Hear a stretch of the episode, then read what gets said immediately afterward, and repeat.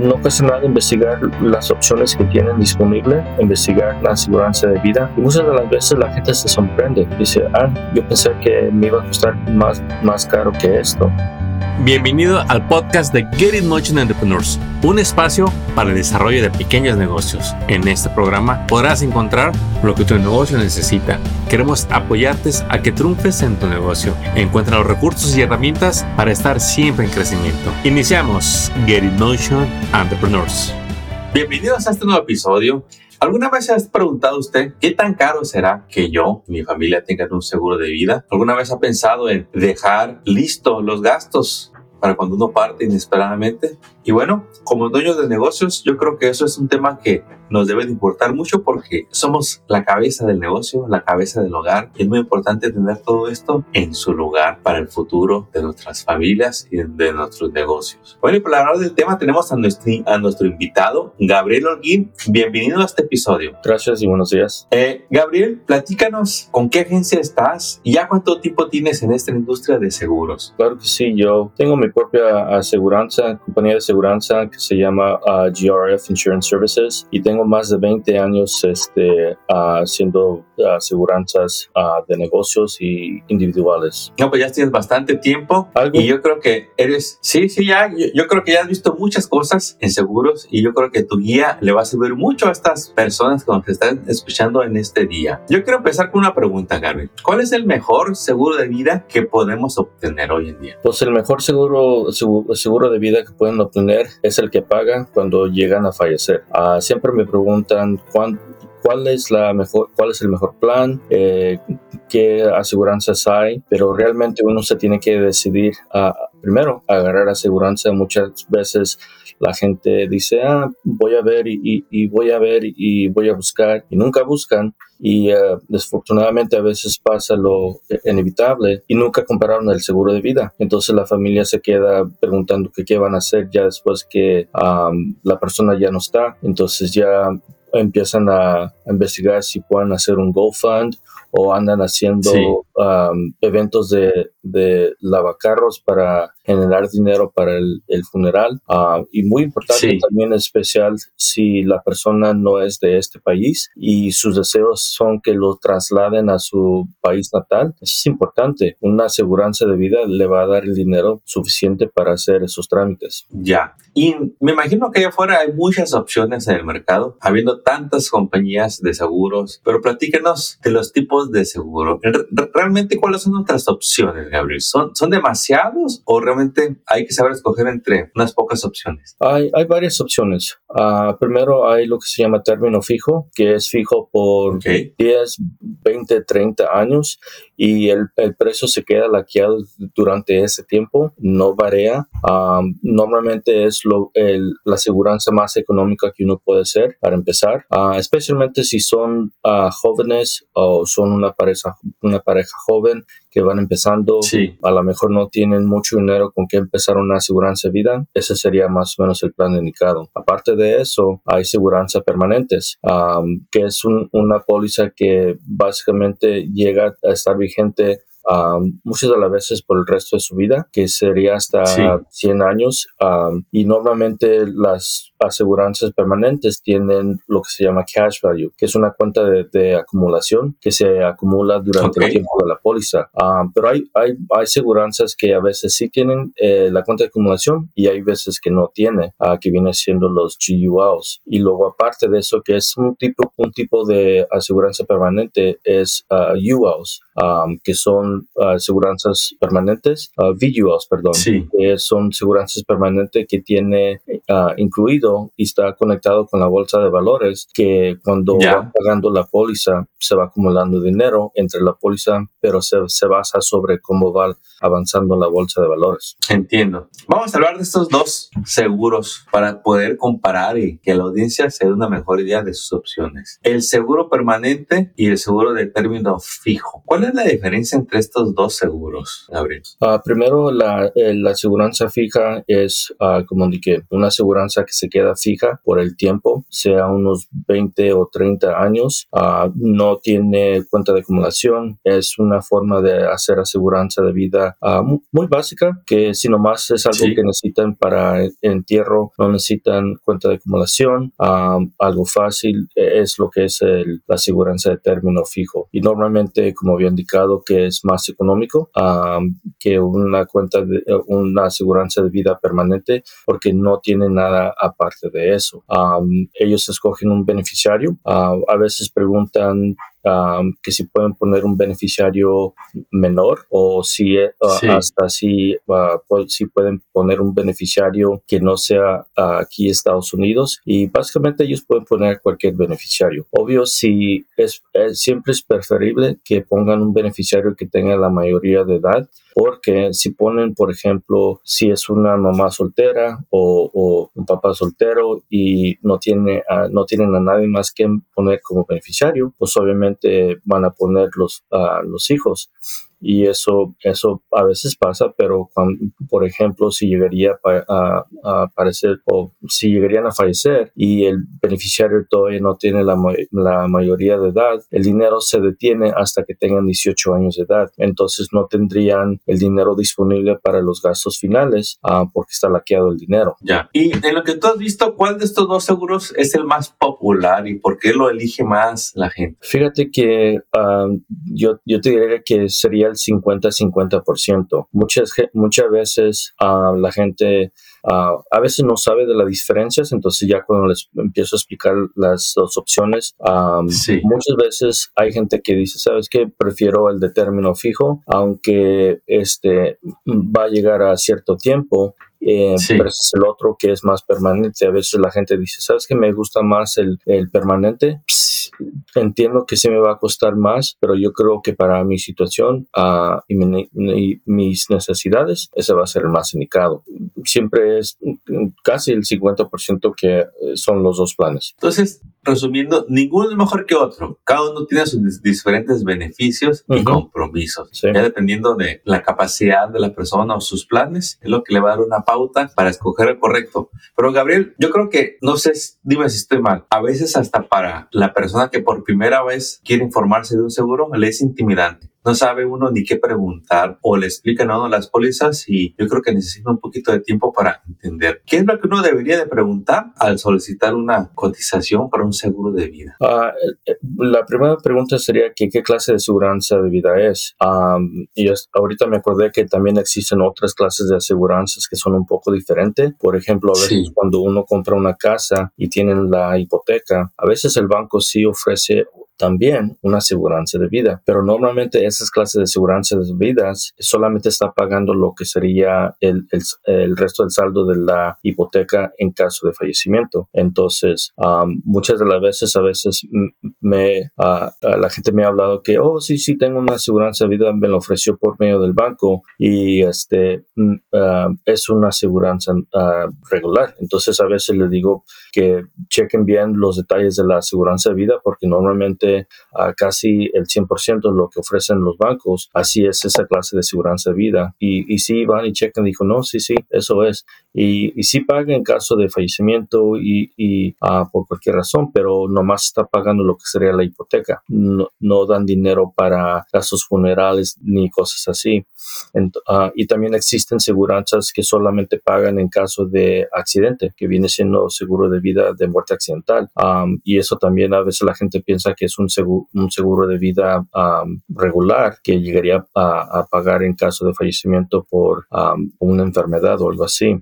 Entonces, es importante saber primero qué clase de seguridad tienen y ah, con qué compañía. Cada compañía tiene un rating que viene siendo qué tan fuerte está la compañía para pagar los reclamos en caso de que los ocupan. Ah, siempre yo uso compañías que son A plus rating, que es lo más mejor. Este nunca, yo no compraría una aseguranza para mí uh, que sería menos de, de, de, rating de eso. Yo nunca les ofrecería algo así también. Ok, entonces en tu caso, la manera que tú trabajas, tú tienes acceso a varias compañías y tú le ayudas a la persona a seleccionarle la mejor para el tipo de seguro que selecciona. Claro que sí. Hay diferentes clases de compañías. Este, um, puedo buscar entre unas como 30 diferentes compañías uh, sobre seguridad de vidas por cualquier clase de necesidad, sea permanente o término fijo. Interesante, interesante. Qué bueno que nos expliques todo esto porque yo creo que es un tema del que a veces ni quisiéramos hablar, pero cuando se va acercando uno a la madurez, yo creo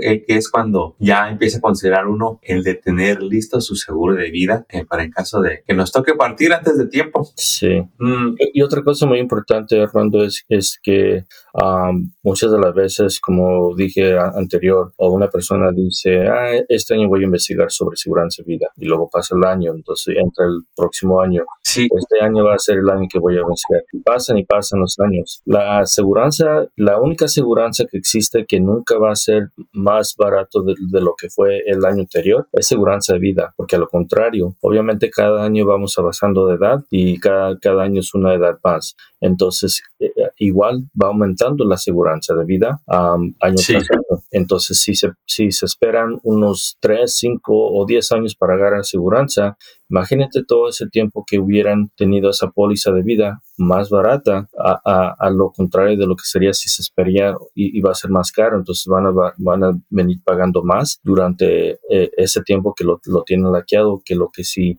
la fueran a agarrar antes este, cuando tenían más, eh, menos años. Y muchas de las veces yo uh, cuando hablo con jóvenes, uh, a veces los jóvenes, jóvenes piensan que son invencibles, que no les va a pasar nada. Eternos. exacto, exacto. Pero yo, yo les les digo, mira, uh, piensa así, ahorita a lo mejor no tendrías familia, no tienes hijos o esposo o esposa, pero sabes que la ventaja tuya es, es tu edad. Entonces, tu aseguranza de vida te va a salir súper barato porque eres uh, uh, tu, tu, edad es menos de lo que sería alguien que esperó 10 o 15 años o lo que sea para obtener una aseguranza de vida. Entonces tienen el tiempo y la edad de ventaja para ellos que le va a salir muy económico la aseguranza, especialmente cuando estamos hablando de una aseguranza que sería permanente que normalmente como gente como tú y yo, que somos un poquito más de edad, no tanto, pero poquito, nos va a salir un poquito más caro a nosotros que alguien que sería más joven. Y tienen eso, vamos a hablar de, de, eso, de eso. Eh, yo tengo entendido a lo que nos has podido explicar de que a cualquier edad no se puede asegurar. Entre mayor sea la edad, los requisitos y las condiciones cambian. ¿Cuál es la fecha en que todo cambia? ¿Es a los 50 años cuando digamos que las condiciones y los términos dan un cambio muy remarcado? ¿O qué nos puedes platicar de las edades a la hora de asegurarnos? Ah, de lo que yo he visto, uh, empieza, hay, hay, hay, hay, un, hay un tiempo donde uno tiene que decidir que si vale la pena invertir en una aseguranza permanente a, una cierta edad, porque le empieza a salir un poco más caro. Um, y más o menos sería entre unos 35 a 40 años uh, durante esos años. Entonces ya, como dicen, la balanza de, de Uh, de la decisión de hacer un plan permanente versus un plan de, de, fijo, allí va empezando que por ejemplo, si alguien quiere una aseguranza permanente, le cueste unos, uh, unos 80 a 90, casi 100 dólares al mes versus un plan uh, de término fijo que vendría siendo unos 25, 30 dólares. Entonces ya es la decisión de que,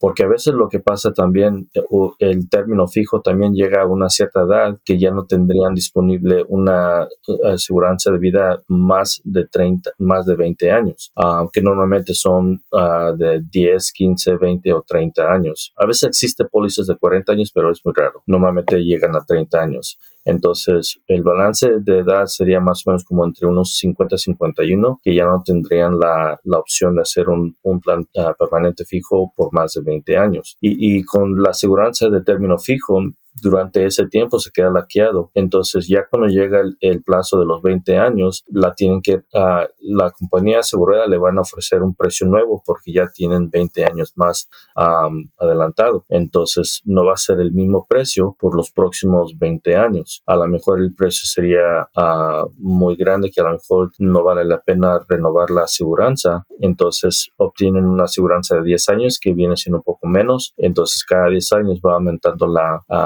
la prima de, la aseguranza versus el plan que sería permanente. Uh, se queda laqueado. Si vas a pagar un poquito más uh, por ese uh, por mes, pero a lo largo yo creo que a veces vale la pena porque se queda fijo por ese tiempo. Y luego también existen seguranzas de vidas de, uh, uh, permanentes que hasta a veces nomás la pagas a una cierta edad. Entonces, por ejemplo, ofrezco una compañía donde um, vas pagando la, la, prima hasta que tengas uh, 70 años. Después de eso, ya nunca más tendrían que pagar la póliza, pero sigue vigente sin ningún costo hasta que lleguen a tener 100 años. Entonces, varía las situaciones allí y eso también depende de la edad también, porque hasta una edad llega e-, esa opción que tienen disponible para hacer eso también. Entonces el principio es que hoy es el mejor momento. Ayer fue el mejor quizá, pero hoy es el segundo día mejor para tener una póliza. Entre más, a más temprana edad tome la decisión, digamos que va a agarrar el mejor costo de una póliza. Que no importa al final la edad, siempre va a tener opciones que le convienen. Bien dicho. ¿Qué nos puedes decir de, de las pólizas? Gracias. ¿Qué nos puedes decir de las pólizas que uno debe de cuidarse? Me quiero imaginar que en la industria hay compañías o planes de los que uno debería de cuidarse? ¿Qué es lo que debemos evitar al seleccionar nuestra compañía de seguros para no caer en fraude o en decepciones? Pues primero uh, que nada, eh, una aseguranza, una compañía de aseguranza nunca les va a pedir dinero en efectivo. Uh, nunca paguen un seguro de vida de, con dinero en efectivo porque si llegaría a, a causar un, un caso de fraude, no hay historial de que hubo pago. Entonces, solamente el recibo de del banco que retiró el dinero. Siempre con, ah, con cuenta de cheques, ah, con un cheque o con una, este, con, fondos electrónicos que se mande directamente a la compañía. Y así hay, hay récord de que se hizo el pago y a quién se hizo. En caso de fraude, pueden reclamar ese dinero con su banco, hacer un reclamo. Muy importante. No use efectivo cuando viene al seguro de vida, porque no va a haber comprobante. Exacto. ¿Y qué pasa cuando estas pólizas que mencionabas de término fijo llegan a, su fin? La compramos por 10, 20, 30 años y llegó el fin. ¿Qué pasa ahí y qué hay que hacer? Uh, la compañía asegurada le va a ofrecer el nuevo precio basado a los 20 o 30 años ya más avanzados. Entonces ellos pueden decidir a, continuar la aseguranza o simplemente decir, sabes que ya hasta aquí este, llegué con esta póliza, no me interesa seguirla. Entonces básicamente ahí se quedó la, el dinero durante ese tiempo que tuvieron la aseguranza disponible. Ahora, sí existe algo que se llama Return of Premium, que viene siendo que, si no pasa nada entre los 20 años o 30 años, hay compañías que sí ofrecen regresar parte de lo que pagaron por la aseguranza de vida. Pero la cosa con e, esa opción es que eso no es gratis. Entonces, casi lo que es esa clase de póliza, casi llega a lo que sería el, mismo o, precio igual a lo que sería un plan permanente, porque aparte, por ejemplo, si te, si te sale como 25 dólares al mes una aseguranza de vida y, y, tienes opción que te regresan parte de lo que le invertiste a la aseguranza de vida, vas, vas a pagar una prima parte para tener esa opción. Entonces te, mm, te puede costar unos 20 dólares más o algo así. Entonces realmente no vale la pena porque estás pagando extra por esa opción. Mejor invertir el dinero en una póliza que te va, te va acumulando dinero que al final de ciertos años, si tú cancelas la póliza de permanente, te pueden regresar el dinero que tú le invertiste y, bueno, pues el dinero que no invertiste, sino lo que se acumuló entre la cuenta de acumulaciones de la aseguranza de vida. Y normalmente cada aseguranza de vida permanente tiene lo que se llama un surrender charge, que es, eh, eh, eso está vigente para evitar que una persona realmente piense bien que esa va a ser una clase de seguridad para ellos, porque este, es algo que pierden dinero si, por ejemplo, yo decido, ah, yo quiero una aseguranza permanente y no estoy bien decidido, pero lo quiero hacer nomás para laquear algo. Entonces, si me cuesta unos 60, 60 80 dólares al mes y luego un año o dos después digo, digo ¿sabes qué? No, no quiero la aseguranza de vida. Este, por causa de la, del surrender charge, lo que se acumuló de la cuenta de acumulación, normalmente no me, normalmente no me la darían porque es un, un, un cargo que asesoran uh, entre la póliza para evitar que la persona nomás agarre la aseguranza, generar dinero en efectivo y luego que sacarlo siempre la aseguranza de permanente, eso algo, ponle que la tienen que tratar como una, como una cuenta, como una inversión, que le van a invertir más dinero, pero sí le van a sacar más beneficios al final, al plazo largo. Muy bien. Y hablando de los detalles en una póliza, dos preguntas que se me vienen. ¿Qué pasa si los beneficiarios que queremos incluir en la póliza viven fuera de Estados Unidos? Y también, ¿qué pasa cuando, por alguna razón, queremos cambiar a los beneficiarios originales de la póliza? ¿Qué hay que hacer ahí? Siempre se puede cambiar de beneficiario a cualquier uh, etapa de la aseguranza de vida. Si de repente uh, eh, una persona tiene al esposo o la esposa de beneficiario y luego se divorcian, pues no, no va a querer pagar la aseguranza a, la esposa que ya no está vigente. A lo mejor ya tiene otra nueva esposa. Y eso es muy importante también uh, revisar cuando tienen una aseguranza de vida el beneficiario cada año porque me ha tocado ver que la gente se confía que, oh, ahí está la aseguranza de vida y, y, pasan los años y pasan cosas donde a lo mejor ya no están con la persona que pusieron al, al principio de beneficiario y nunca lo cambian y ahora tienen una esposa nueva. Entonces, ha pasado de que uh, la, la, responsabilidad de la aseguradora uh, a pagar el seguro de vida cuando uno fallece es a la persona que está de beneficiario. En la póliza. Sí, no a, a, a la persona que es la esposa o, o el tío o la tía o el hermano es a la persona que la persona originalmente uh, puso de beneficiario. Entonces, si hay que cambiar el beneficiario, uh, es, algo simple que nomás agarra una, un cambio de beneficiario, una forma de cambio de beneficiario de la compañía, lo llenan y este, lo firman y lo mandan por fax o, o por correo, porque cuando se, se, inicia una aseguranza de vida, en ese momento ponen el beneficiario. Pero si hay que cambiarlo ya en el futuro, a cada compañía requiere la firma de de, eh, del, del, dueño de la póliza, o en caso de que si hay un problema en el futuro, de que a lo mejor los hijos dijeron no, él, él no hizo cambio de beneficiario, alguien lo hizo, si los quitan de beneficiarios o, ponen a otra persona, tienen la firma de la persona y así pueden verificar que sí fue la persona que, hizo el cambio de beneficiario. Al respecto de tener beneficiarios que no son ah, ah, nacidos o, están en Estados Unidos, sí se puede poner beneficiarios para familiares que, que están afuera de Estados Unidos, porque lo que pasa es cuando se somete, lo más importante es que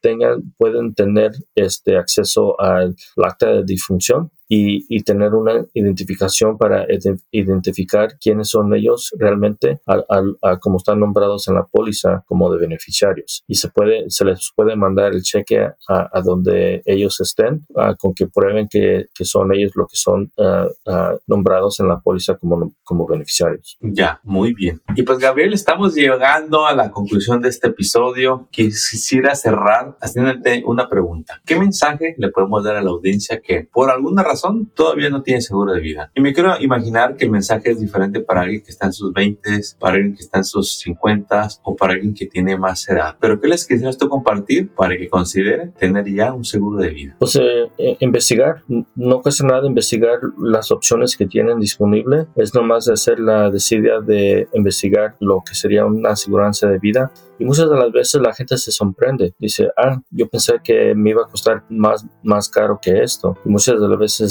piensan que es dos o tres veces más de lo que realmente le salió. Y, y por esa razón a veces la gente no, uh, no investiga sobre la seguridad de vida. Siguen y siguen pasando los años, pasa algo y desafortunadamente nunca obtienen esa seguridad de vida. Entonces uh, les recomiendo que um, sea si me hablan a mí o cualquier otra persona, obviamente prefiero que me hablen a mí Ah, y les podemos dar esa información para que sepan exacto lo que está disponible en el mercado para ellos, porque hay básicamente muchas uh, compañías de aseguranzas, entonces hay un seguro para cualquier persona disponible. Muy bien. ¿Y cómo te puede la audiencia contactar en caso de que quieran alguna consultoría con Gabriel Holguín, que tengan preguntas para que tú los puedas informar? ¿En dónde te podemos contactar, Gabriel? Me pueden llamar al 949 a 301 9941 o también me pueden mandar un correo electrónico a gabriel.holguín arroba grfis.com. Perfecto. Y no se preocupe si por alguna razón no pudo notar Nada más regrésese a la página de este episodio, póngale pausa en su teléfono y ahí va a ver la información de contacto de Gabriel para que lo pueda contactar y hacerle sus preguntas. Y bueno, Gabriel, no nos queda más que agradecerte el tiempo que nos diste para este episodio. Sabemos que la audiencia ha quedado más informada y le va a ser más fácil tomar decisiones en cuándo va a obtener su seguro de vida. Éxito y nos vemos muy pronto, Gabriel. Claro que sí, fue un placer y, y que tengan un excelente día. Acabas de escuchar el podcast de Get in Motion Entrepreneurs. Visita nuestra página para descubrir más recursos para tu negocio. Síguenos en las redes y suscríbete al newsletter del podcast. Visita getinmotion.org.